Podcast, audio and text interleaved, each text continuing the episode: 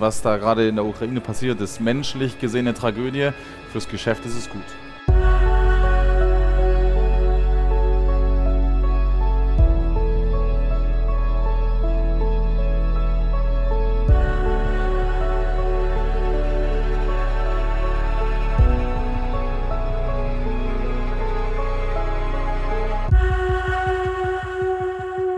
Liebe Hörerinnen, liebe Hörer, herzlich willkommen zu einer neuen Ausgabe des Alles muss raus Podcasts. Diesmal äh, von unterwegs. Wir sind gerade auf Recherchen für einen Film über Rüstungsindustrie. Das ist ein sehr naheliegendes Thema, weil in den letzten 100 Tagen, mehr als 100 Tagen deutlich wurde, dass ähm, Rüstung ja irgendwie auch wichtig ist und eine Funktion in unserer Gesellschaft hat. Und sie wurde lange in Deutschland unter den Teppich gekehrt. Es wurde lange sich damit nicht beschäftigt. Es war, gab sehr viel äh, äh, Konflikte, wenn es um Rüstungen ging. Und ich bin jetzt auf dieser Messe in Paris und mein Gesprächspartner arbeitet für eine Firma, die er gleich erklären wird, weil ich es nicht genau weiß, weil ich meinen Gesprächspartner zufällig getroffen habe.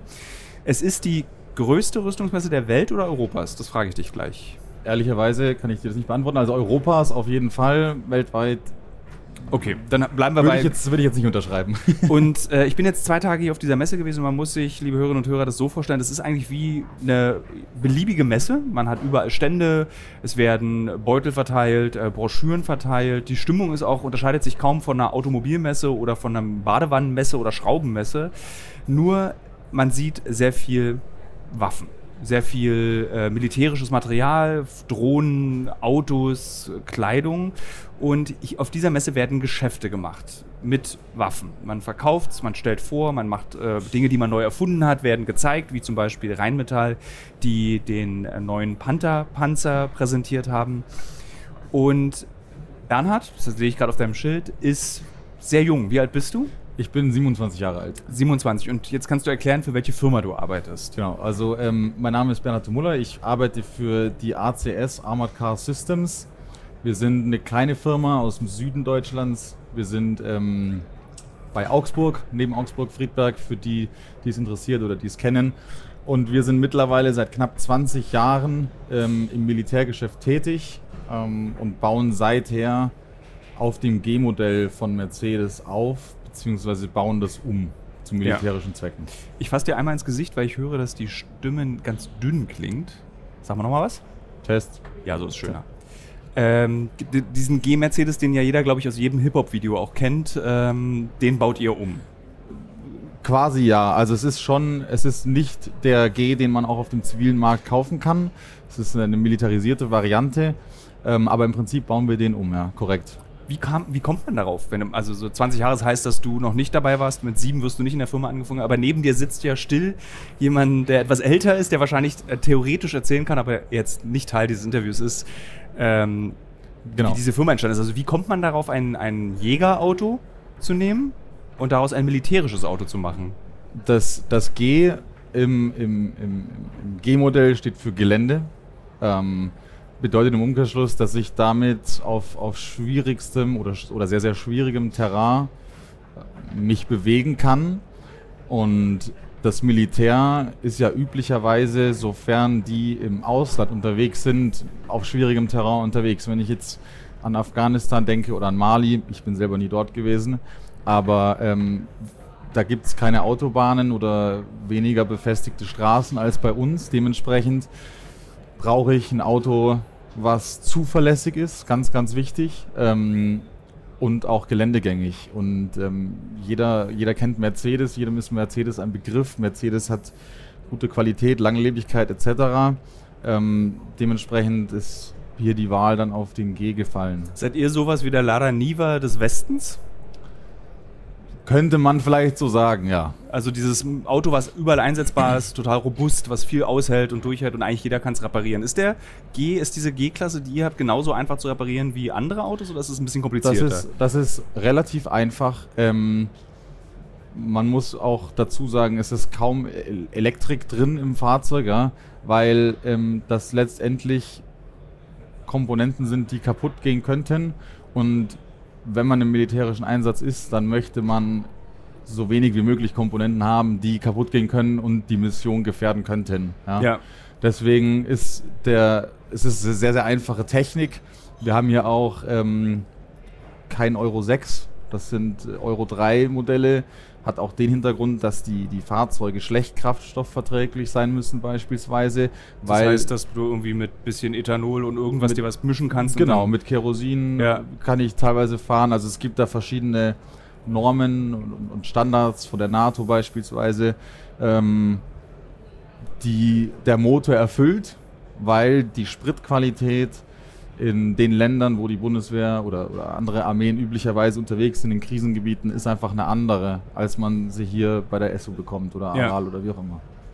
Äh, aber zurück zu der Frage, wie äh, entscheidet man sich als Unternehmen zu sagen, wir gehen jetzt mal in diesen Sektor? Weil ihr hättet ja zum Beispiel auch, also man kann ja als Unternehmen auch sagen, wir machen Krankenwegen, wir bauen den G-Klasse um für Journalisten irgendwie oder als mobiles Podcast-Studio. Weißt du in der Firmengeschichte, warum vor 20 Jahren gesagt wurde, wir machen jetzt genau das?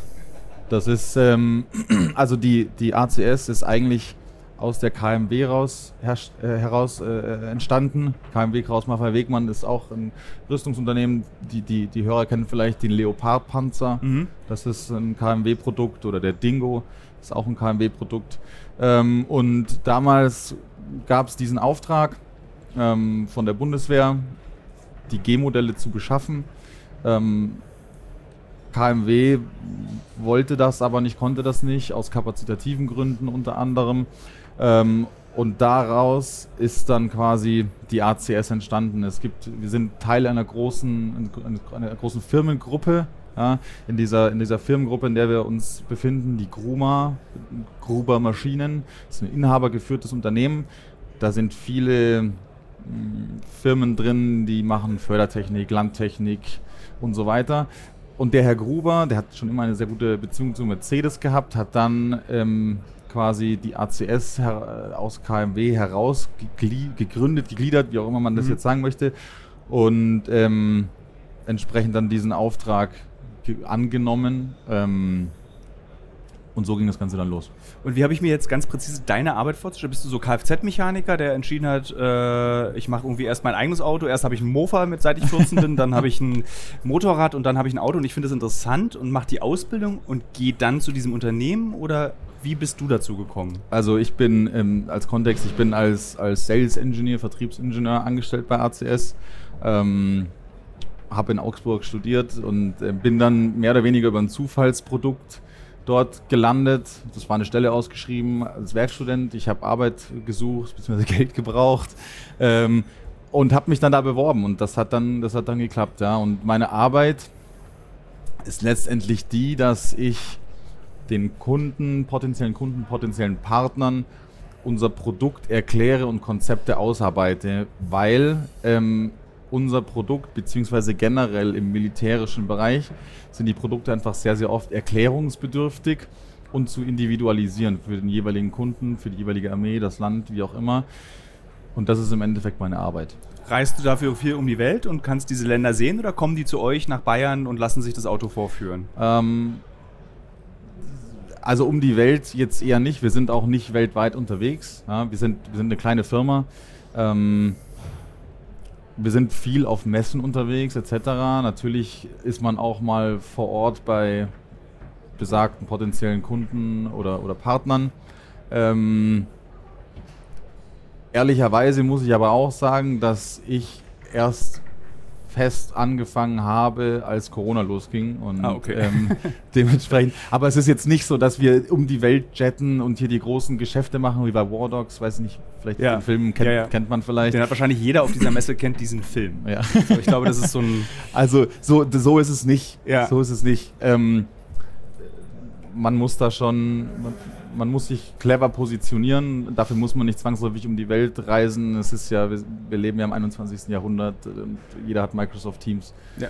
Deswegen, das funktioniert dann ganz gut. Wenn du so über, das wird wahrscheinlich dann nicht deine erste Messe sein, auf der du in dieser Art bist, äh, wenn du so über so eine Messe läufst, mit welchem Gefühl läufst du über diese Messe? Weil, um kurz zu erklären, mit welchem Gefühl ich da lang gelaufen bin, du siehst halt dieses Geschäftsmodell mit Waffen und Militärtechnik, was auf so einer clean Messe komplett befreit ist von diesem von der moralischen Implikation eines Krieges. Also es ist alles sauber, die Technik sieht super schick aus und wenn man einmal in einem Kriegsgebiet war, was ich du- durch meine Arbeit sehr oft war, also nichts, was du hier siehst, sieht dort so aus wie hier.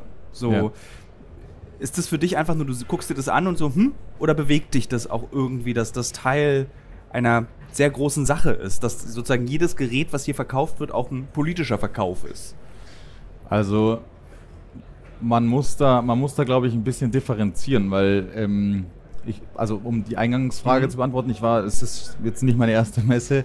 Ähm, ich, wir sind relativ viel unterwegs und präsentieren uns da relativ oft. Ähm, ich hatte da auch schon die Möglichkeit, dann beispielsweise in, von Rheinmetall dann mal in einem Panzer drin zu sitzen ähm, und mir das erklären zu lassen. Und das ist schon, ich habe selber nicht gedient, ich war auch nicht, die Wehrpflicht gab es nicht mehr, als, als ich dran gewesen wäre. Mhm. Ähm, ich saß auf jeden Fall in diesem, in diesem Panzer und ließ mir den erklären. Und das ist schon, wenn man sich da mal versucht reinzuversetzen, wie das sein muss, dann ist das schon beängstigend. Und ähm, man kann die Branche eigentlich in grob zwei Hälften aufteilen, in Wirkung und in Schutz. Wirkung ist dann Heckler und Koch oder beispielsweise auch eine Rheinmetall mit den Waffensystemen. Wir befinden uns da aber auf der Schutzseite. Ja? Das heißt, unsere Fahrzeuge sind zum Teil geschützt. Es gibt auch ungeschützte Fahrzeuge. Und das lässt sich dann aber vielleicht moralisch ein bisschen besser vertreten. Ja. Hat es dir geholfen? Was genau meinst du? Es moralisch zu vertreten? Also war es für Auf dich der Schritt einfacher zu sagen, für so ein Autounternehmen kann ich mir vorstellen zu arbeiten, aber jetzt irgendwie Heckler und Koch. Auf jeden Fall. Ähm, könntest du dir vorstellen, für so ein Unternehmen zu arbeiten? Also wenn du die Erfahrung, die du jetzt hier gesammelt hast und dann nehmen wir mal an Rheinmetall kommt und will dich abwerben als Sales-Ingenieur, würdest du dann das einfacher können als noch vor, sagen wir mal, drei, vier Jahren, als du angefangen hast? Das, also einfacher als damals auf jeden Fall. Ähm,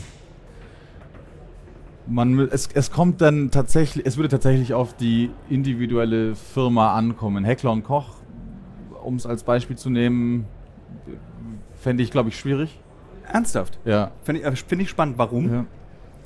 Also das Ernsthaft weil, war überrascht, weil du hier so viel arbeitest und weil du das alles siehst und weil man ja, das so ein bisschen wie eine Pornomesse. Irgendwann gewöhnt man sich dran ja. und dann ist es so auch nicht mehr aufregend. Ja. Äh, ähm, ich, das ist einfach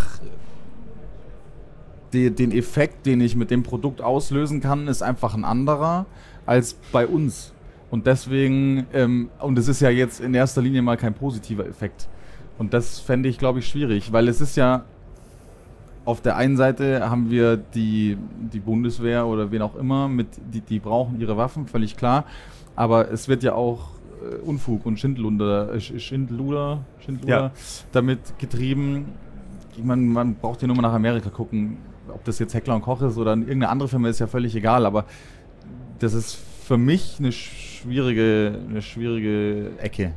Musstest du dich schon rechtfertigen für die Arbeit, die du machst in dem, in dem Business, in dem du dich bewegst? Also, weil die Reflexion haben ja ganz wenige, zum Beispiel die Unterscheidung in Defense und Angriff im Prinzip. Ich rechtfertigen musste ich mich tatsächlich noch nicht. Ähm, es ist aber auch, so, die meisten Leute finden es ziemlich spannend, ehrlicherweise, wenn ich, wenn ich davon erzähle, was ich mache, was wir für ein Produkt haben, was man so sieht, was man mitbekommt. Ähm, die Leute, mit denen ich darüber spreche, also Freunde, Bekannte, wie auch ja. immer, die kriegen dann aber auch immer den Kontext dazu. Ja? Ähm, deswegen, es, ich habe da jetzt noch nie irgendwie massiven Gegenwind von Pazifisten bekommen oder sowas. Ja. Äh, oder wurde auch nicht mit Obst beworfen, mit faulem. Ähm, aber es ist schon, die Leute sind eher interessiert als abgeneigt. Ob das Interesse jetzt ein positives oder eher ein negatives ist, sei mal dahingestellt, aber es ist, es ist generell das Interesse, ja. das gezeigt wird. Ja. Würdest du sagen, dass diese Branche ein Imageproblem hat? Naja, was heißt Imageproblem? Am Ende ähm, werden die Materialien, die hier ausgestellt werden oder auch verkauft werden, in Kriegen eingesetzt. Und ein Krieg äh, bedeutet einfach immer viel menschliches Leid. Und menschliches Leid ist ja erstmal was, was man nicht möchte. Ja. Von daher. Das ist, ich lasse dich kurz unterbrechen, das ist total krass, weil auf der Messe, wie wir hier gerade reden, spricht keiner. Es wird auch nie von Krieg geredet, es wird ja. nie von Konflikten gesprochen, es wird nie von Leid. Und ich habe gerade ein Interview geführt mit dem äh, Vicepräsident von Raphael. Ich hatte es dir kurz erzählt, ich erzähle es ja. nur den Hörerinnen und Hörern. Und dann habe ich ihn so gefragt, so wer räumt den, den Schmutz eigentlich wieder auf? So, ihr kommt, also das Leid hört ja nicht auf, wenn der Konflikt vorbei ist. Also du hast dann dein Iron Dome, du hast dann diese Flächenbomben, die alles kaputt machen und den Gegner schwächen, besonders tödlich sind. Aber da bleibt ja ganz viel Schmutz in dem Land. Und wer räumt es wieder auf? Weil dann beginnt ja das Leid für diejenigen, die ihr eigentlich beschützen wollt, die Zivilisten. Und dann hat er richtig brutal gesagt, das ist die Aufgabe der Nation. Das ist nicht mehr unsere Aufgabe. Und das finde ich schon, ich habe jetzt meine Einstiegs, warum ich das dir erzähle, habe ich vergessen. äh, aber ja, ich würde tatsächlich vergessen, warum ich es dir erzähle. Aber Ja. was, worüber haben wir gerade gesprochen? Was war denn gerade der Punkt? Über, über das Leid. Über das Leid, genau. äh, dass ihr, also dass du jetzt so, jetzt weiß ich auch die Frage wieder, dass du so offen darüber sprichst, liegt es daran, dass du eben einfach nur ein Auto herstellst, das geschützt ist und den Menschen, die in dem Auto sitzen, Schutz bieten? Dass du so offen darüber reden kannst? Wahrscheinlich schon auch, ja. Wahrscheinlich schon auch. Also und das, äh, wie der, wie der Herr von Raphael dann gesagt hat, das ist natürlich, das klingt brutal, aber so war es schon immer. Ja. Und ich, man, man, man kann zurückdenken an die Trümmerfrauen. Das ist schon immer so gewesen, dass am Ende neben den ganzen Leuten, die, die, die sterben, die Überlebenden auch entsprechend die Rechnung oder die, die Zeche bezahlen müssen.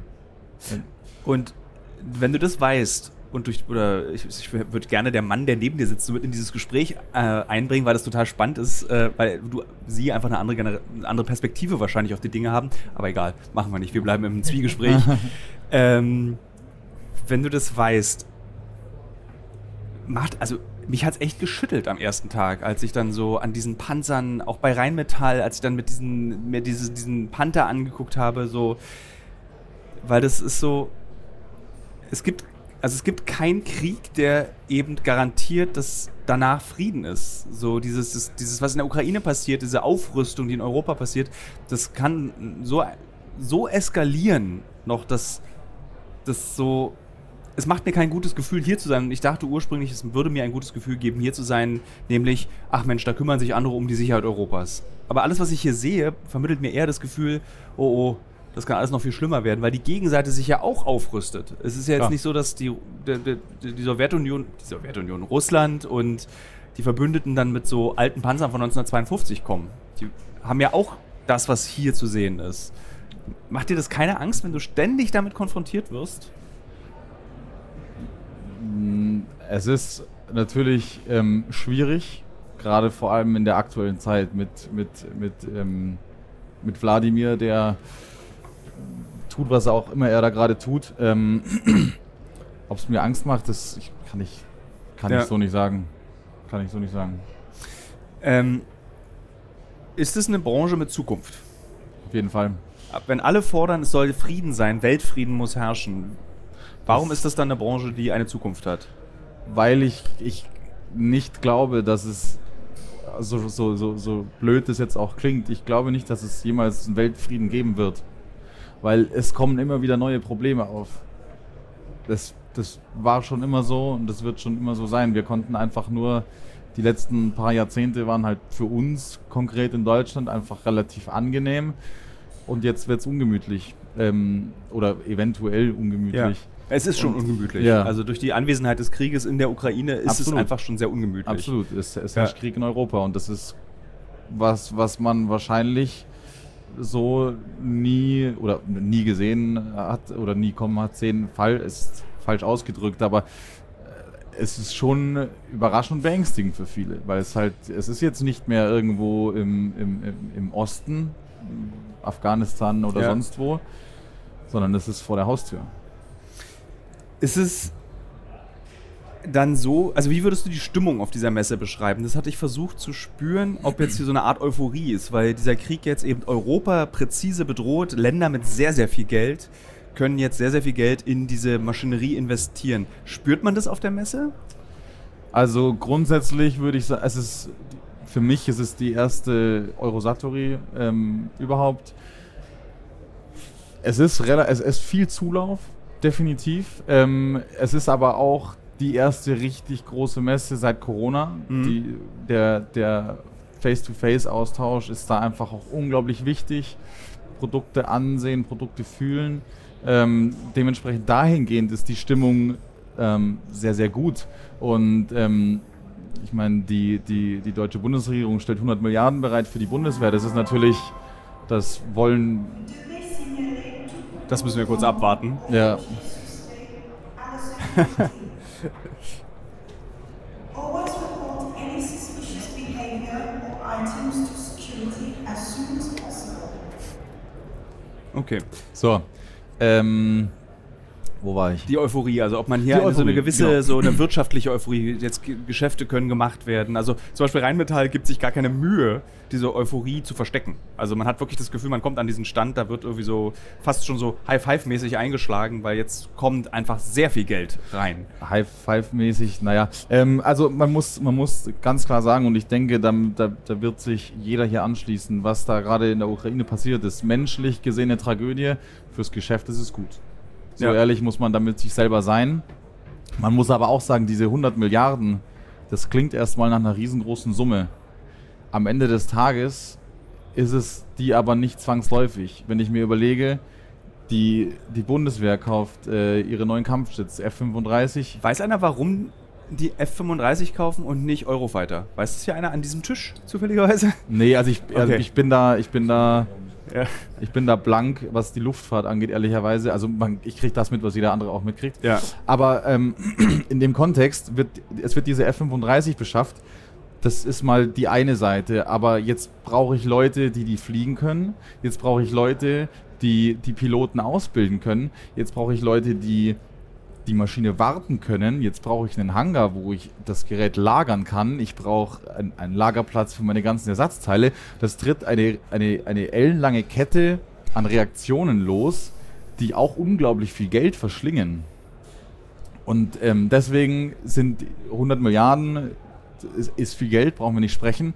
Aber in der Maschinerie, in der wir uns befinden, ist das schnell aufgebraucht. Ja, das, also das klingt nach, das weißt du auch eigentlich als Laie, es klingt nach viel, aber wenn du überlegst, dass ja zum Beispiel auch eine F-35, du kaufst ja nie nur ein Auto, wie bei euch zum Beispiel, sondern du kaufst ja auch gleichzeitig die Verpflichtung, es muss auch noch in x Jahren funktionieren, Genau. es wird geupdatet, das kostet ja einfach alles sehr viel Geld. Und Genau. ich glaube auch einfach mit der F-35 kann man fast die halbe, die Hälfte der 100 Milliarden aufbrauchen, nur wenn du dir x Flugzeuge davon kaufst. Ja, also, bei den Ja. Summen weiß ich ehrlicherweise nicht Bescheid, ähm, weil wie gesagt, Luftwaffe ist Ja. nicht unser Metier, wir sind äh, mehr beim Heer.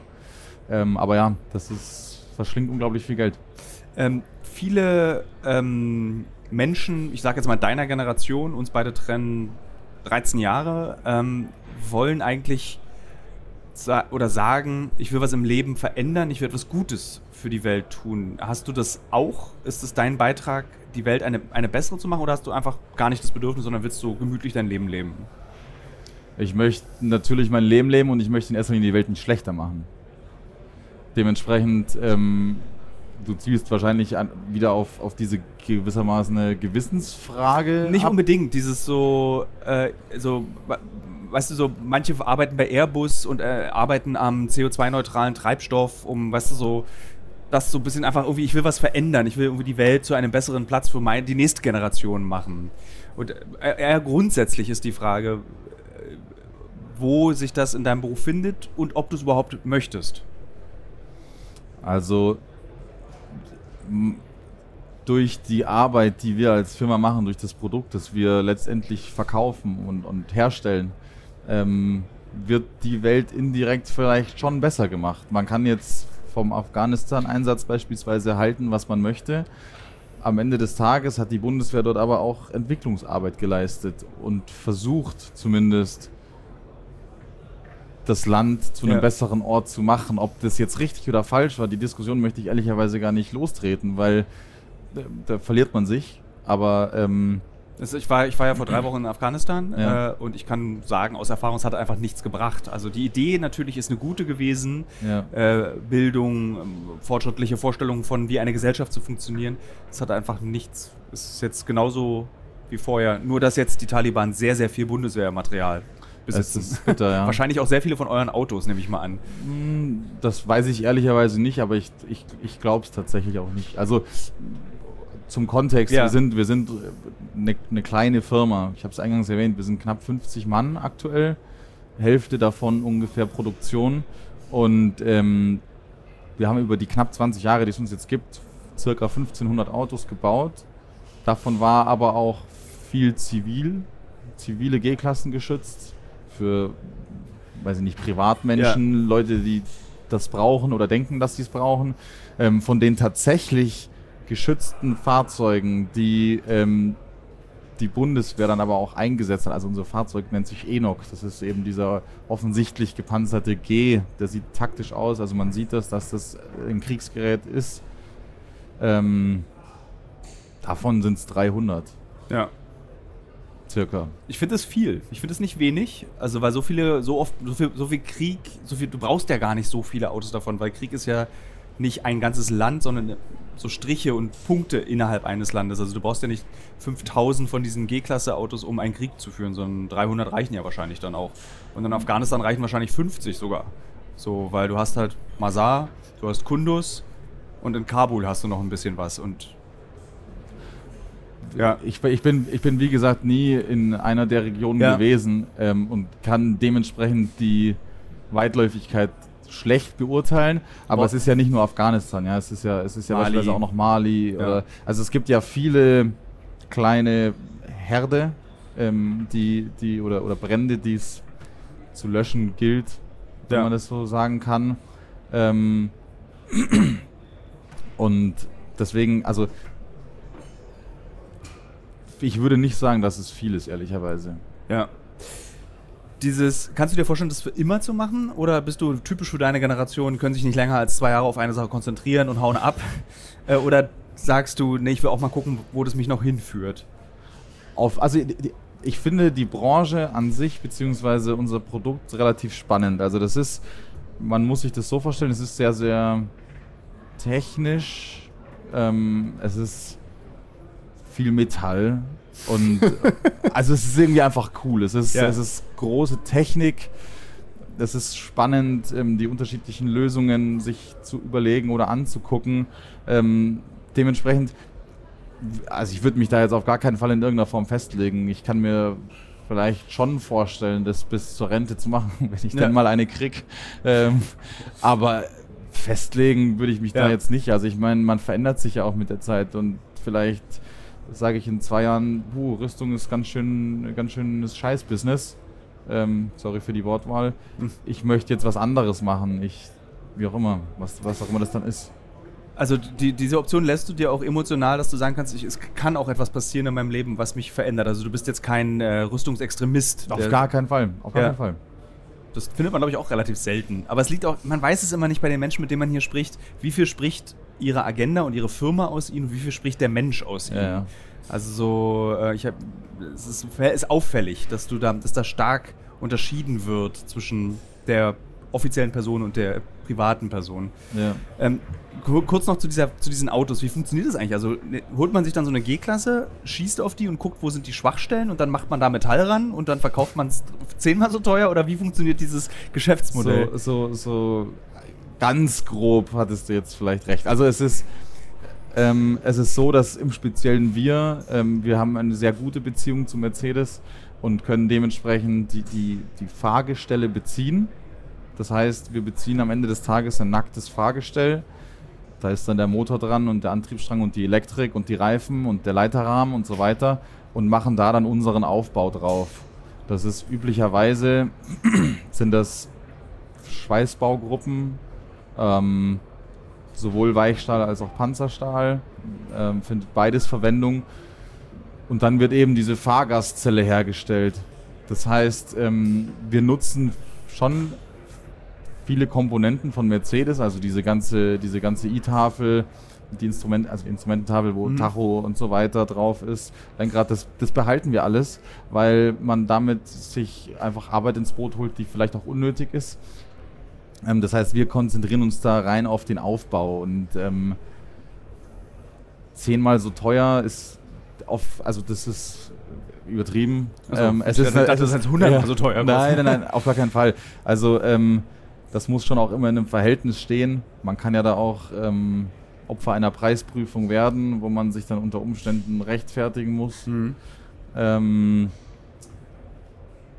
Aber im Endeffekt, wenn man, wir, so, wir bauen dieses Fahrzeug, wir schweißen diese Zelle, der Schutz wird quasi ausgeführt und ich kann ja jetzt nicht den Schutz herstellen, bauen und sagen, so, das ist jetzt sicher, sondern ich muss das irgendwie belegen können. Die Bundeswehr oder jede andere Nation möchte ja zu Recht einen Nachweis darüber sehen, dass mein Fahrzeug die und die Bedrohungslage aushält. Und dann gibt es da eben unterschiedliche Normen, die angezogen werden. Unter anderem ähm, von der NATO gibt es eine Norm. Da sind dann verschiedene Klassen drin ähm, und jede Klasse entspricht einem Kaliber. Und im Endeffekt, wenn ich ein Fahrzeug vollumfänglich zertifizieren möchte, dann muss ich es einmal beschießen. Da werden Hauptflächen beschossen, da wird aber auch, wird aber auch Schwachstellenbeschuss durchgeführt, weil ich muss ja, ich muss mir überlegen. So Reifen, äh, Türschwellen. irgendwie Genau, es geht ja. so beispielsweise die, die Türspalte ist beispielsweise eine be- beliebte Schwachstelle in Anführungszeichen, weil der Bereich halt relativ schwer zu panzern ist, weil es ist eine relativ komplexe Geometrie und Panzerstahl ist sehr, sehr hart ähm, und dementsprechend nicht sehr umformungsfreudig. Mm, Und dementsprechend wird es dann alles, wird es dann alles abgetestet und am Ende des Tages ähm, gibt es dann ein Zertifikat oder auch eben nicht. Wenn man durchfällt, hat man natürlich auch die Möglichkeit, dass man nochmal eine Zertifizierung versucht. Dementsprechend die Bereiche, die zum Durchfallen geführt haben, anpasst, erneuert, wie auch immer. Mhm. Und dann kann man das Ganze auch nochmal probieren. Es ist aber natürlich schon ein teurer Spaß. Wenn man Macht ihr das dann bei euch auf dem Gelände? Habt ihr dann nein, einen nein, das, oder? nein, nein. Ähm, es gibt ähm, offizielle Instanzen, es gibt Beschussämter, ähm, wo sowas dann durch. ultradeutsch. Ja, das klingt so ja, ganz ja. deutsch, klingt das. da wird, da wird es dann durchgeführt und das Ja. müssen, das müssen die machen, weil die eine offizielle Behörde sind und dann die eben diesen Schrieb ausstellen dürfen. Weil wenn ich das selber machen dürfte, dann könnte ich ja bescheißen. Nee, aber sozusagen für die Entwicklung. Oder müsst ihr selbst in der Entwicklung immer dann zu so einer offiziellen Stelle gehen, euer Auto beschießen lassen, dann die Werte mit nach Hause nehmen und dann wieder einarbeiten? Oder könnt ihr auf dem Hof irgendwie einfach mal so eine Stahltür an die Wand Nein, stellen und. Nee, also wir, wir zertifizieren unser Material. Das bedeutet, ähm, das sind Platten, halben Meter auf einem halben Meter von dem Material, das wir einsetzen, in der Zusammensetzung und der Dicke. Und das wird dann beschossen. Das Ja. muss man regelmäßig machen, um quasi nachzuweisen, dass das Material der Bedrohung standhält. Und sobald ich dann meine Materialauswahl getroffen habe, kann ich im Endeffekt das Ganze einfließen lassen in die Konstruktion. Und habe dann am Ende des Tages, wenn ich mein Zertifizierungsfahrzeug ähm, habe, habe ich da im Optimalfall natürlich schon alle, ähm, alle Problemstellen soweit möglich Ja. ausge, ausge Ich habe gelernt im äh, Sicherheitstraining für Krisen- und Kriegsgebiete, dass der Platz hinter dem Fahrer der sicherste Platz im Auto ist, wenn es nicht gepanzert ist. Stimmt das? Höre ich zum ersten Mal. Aber so aus dem Kopf raus macht es Ja. ja. Sinn, weil der Feind kommt von vorne. Und wenn du dich hinter einem Auto verstecken willst, immer hinter dem Motorblock, hinter dem Reifen. Also, dass du Motorblock ist, glaube ich, schon mal eine ganz gute Adresse, Ja. weil es ist einfach viel Material und ja. Kriegt ihr Rückmeldungen aus dem Einsetzen, was nicht funktioniert, was funktioniert, was nervt, was nicht nervt? Hier habe ich mir wieder den Kopf gestoßen, weil da ein Stück Stahl zu weit runterhängt. Teils, teils. Also es gibt offizielle Rückmeldungen, aber wir sind auch immer, wir versuchen nah am Nutzer zu sein. Wir tauschen uns da immer gerne aus, ähm, soweit das möglich ist. Und wenn wir Fahrzeuge bauen, dann ähm, finden auch sogenannte Stellproben bei uns immer statt. Das bedeutet letztendlich, die, je, jede Bestellung in Anführungszeichen ist, ist anders. Mhm. Jeder, weil jeder möchte was anderes haben. Was kann man denn da alles anderes wollen? Also für mich ist es Lenkrad muss drin sein und es darf nicht reingeschossen werden. Genau, genau. Ja. Aber dann, aber dann gibt es eben so Sachen, die wollen Funk oder die wollen irgendwelche Sensorik oder was auch immer. Also das ist meistens dann ausstattungsbezogen. Die wollen vier Sitze, die wollen sechs Sitze. Also Ja. es gibt schon sehr, sehr viele Individualisierungsmöglichkeiten und die muss man natürlich, ich kann das nicht mit irgendeiner Schraube hinspaxen, sondern das muss ja auch ähm, was aushalten, weil die Fahrzeuge werden nicht nur beschossen, die werden auch angesprengt bei den Zertifizierungen. Dementsprechend ist einfach eine Belastung auf das Material und es wäre natürlich der Worst Case, wenn eine Sprengladung hochgeht und der Insasse stirbt nicht wegen der Sprengladung, sondern wegen den Einzelteilen, die dann durchs Auto fliegen. Ja. Äh, macht es was mit euch, wenn ihr zum Beispiel nach Syrien guckt und seht, es gibt da ja eigentlich die Variante von eurem Auto auch in so einer syrischen Version, nämlich ein Toyota Hilux mit einfach irgendwie so Blech vorgeschweißt. Ist es so, und du siehst, dass eigentlich der Effekt der gleiche ist. Die Leute sind geschützt, sie können möglicherweise trotzdem sterben, wenn sie über ein IED rüberfahren, ähm, aber sie haben sich das irgendwie so nachgebaut. Und ihr baut diese super deutsche, mega professionelle Hightech-Version davon. So, äh, nicht, dass ihr die als Konkurrenten wahrnehmt, aber dass eben man mit viel einfacheren Mitteln den ähnlichen Effekt, nicht den gleichen, aber einen ähnlichen Effekt erzeugen kann. Man kann den ähnlichen Effekt erzeugen, allerdings da spielen ja viele Faktoren mit rein. Wenn ich mir jetzt überlege, okay, Toyota Hilux, schweiße ich ein paar Platten außen dran, dann wiegt der mehr, beeinflusst wiederum meine Fahrzeugperformance. Ich überschreite gegebenenfalls mein, äh, meine zulässige Gesamtmasse, die der Hersteller vorgibt und hole mir dadurch andere Probleme ins Haus. Mhm. Die Federn halten es nicht aus oder wie auch immer. Ähm, dementsprechend, also für die Leute ist es ein gangbarer Weg. Ähm, das ist auch in Ordnung, aber ähm, wir als Firma möchten da einfach ein professionelles Produkt ja. auf den Markt bringen oder, oder haben es auf den Markt gebracht und da muss dann einfach alles passen. Wisst ihr, ob es eine konkrete, also weil ich gelernt habe auf dieser Messe, es gibt immer eine Waffe und es gibt die Gegenwaffe. Es gibt irgendeine Sicherheitsmethode, es gibt die Gegenmethode dazu. Ja. Gibt es konkret gegen euer Auto schon irgendwas, was von der gegnerischen Seite oder gegen diese Klasse Autos entwickelt wurde, das spezifisch sich um diese kleinst gepanzerten Wagen kümmert? Wüsste ich persönlich jetzt nicht, weil ähm, das, das, die Autos sind leicht verhältnismäßig fürs Militär sind das, das sind leichte Fahrzeuge. Ähm, es gibt immer einen, der eine größere Waffe hat. Und wenn ich mir das jetzt überlege, dann muss ich ja, also es gibt ja auch Waffen gegen Panzer und Panzer mhm. sind ja nochmal deutlich mehr geschützt als unser Fahrzeug. Dementsprechend wüsste ich jetzt nicht de, den konkreten Nutzen, den man davon hat, speziell gegen unser Fahrzeug jetzt eine Waffe ja, zu Ja, also oder gegen diese Fahrzeugklasse. Ich weiß gar nicht, wie die heißt. Gibt es dafür einen Namen? Es ist ja. Es gibt schon, es gibt schon äh, Namen, das sind GFF, steht für Geschütztes Führungsfahrzeug. Geschütztes Führungsfahrzeug, ähm, GFF 1, da sind wir daheim und das, mhm. das geht dann hoch. Dingo ist beispielsweise in der GFF 3 Klasse. Ähm, aber also konkrete, konkrete Waffen dagegen ja. wüsste ich jetzt nicht. Ich meine natürlich, was halt, was halt immer ein Problem ist, habe ich mir mal sagen lassen, ist vor allem, ich glaube in Thailand ist das ein riesiges Problem, dass diese, du hast IEDs erwähnt, IEDs sind Improvised Explosive Devices, bedeutet auf Deutsch selbst gebastelte Bomben, die mhm. ich wie auch immer auslöse. Ähm, das ist natürlich schon ein Riesenproblem, weil die können, die kann ich einfach mit einem Magnet ans vorbeifahrende Auto packen und hab dadurch schon, ähm, kann dadurch schon viel Schaden anrichten. Ja. Ja, also, also sie sind verletzlich, aber sie bieten Schutz, diese Autos. Das ist genau, aber Panzer. irgendwo ist die Grenze einfach gesetzt. Ja. Äh, abschließend will ich noch von dir wissen, hast du eine Freundin? Ich habe eine Freundin. Äh, die weiß wahrscheinlich, was du tust. die weiß, was ich tue. Hast du, als du sie kennengelernt hast, äh, seid ihr schon lange zusammen?